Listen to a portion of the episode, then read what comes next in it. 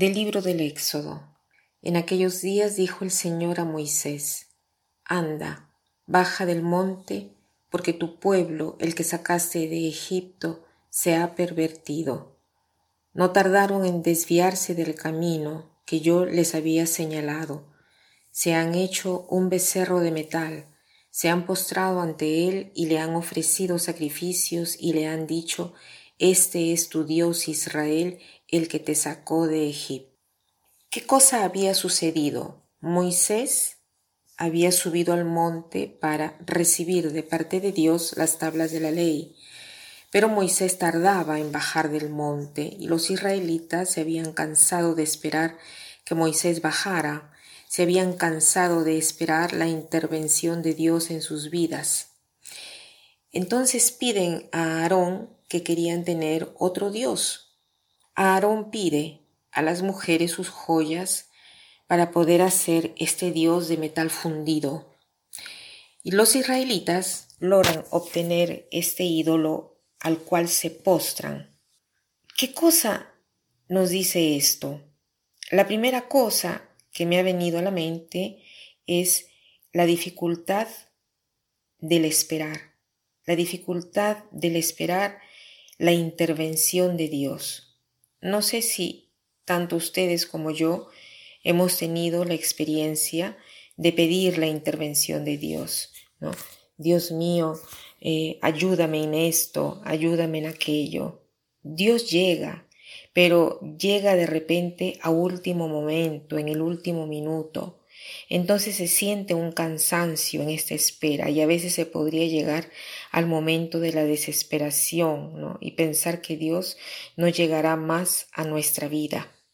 Es como la experiencia de la oscuridad de la noche.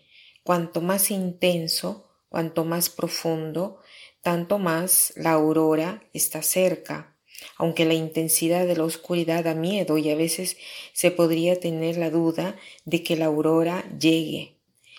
La segunda observación que podríamos hacer es pensar al hecho de que el becerro de oro no es otro que la fusión del oro y de la plata que habían sido eh, la, la platería del pueblo de Israel, las cuales se llevaron consigo cuando salieron del país de Egipto. ¿Esto qué significa? Que los mismos dones nosotros recibimos de Dios, como por ejemplo la inteligencia, la capacidad de conocer, incluso los bienes materiales como el oro, la plata, el suceso, eh, la fama. En el momento que se convierten en el centro de nuestra vida, no son más dones bellos, sino que los convertimos en dañosos, en dones que nos hacen daño a nosotros mismos, ¿no? ¿Por qué? Porque toman el lugar de Dios. El problema no es que existan estos dones, porque los dones son hermosos, la inteligencia es hermosa, la fama es hermosa, el suceso es hermoso, el cuerpo es bello, Todas estas realidades son bellas e importantes, pero desde que toman el lugar de Dios, nos hacen daño y hacen daño a los demás. Es como, como lo que dice el Salmo 115. Dice, los ídolos de la gente son oro y plata, obra de las manos del hombre, tienen boca y no hablan, tienen ojos y no ven, tienen orejas y no oyen, tienen nariz y no huelen, tienen manos y no palpan, tienen pies y no caminan, de la garganta no sale el sonido. Los ídolos son vacíos, inanimados, no tienen vida, mientras solo Dios es vivo. Pidamos al Señor entonces dos cosas, Señor, haz crecer mi fe y haz que yo crea siempre que vas a intervenir en mi vida, aunque me encuentre en un momento de oscuridad, en un momento de oscuridad profunda. Y como segunda cosa, pidamos al Señor de sacar de nuestra vida los ídolos, o al menos, como dice San Francisco, de ponerlos en un ángulo para dar espacio a ti, Señor, en el centro de nuestro corazón.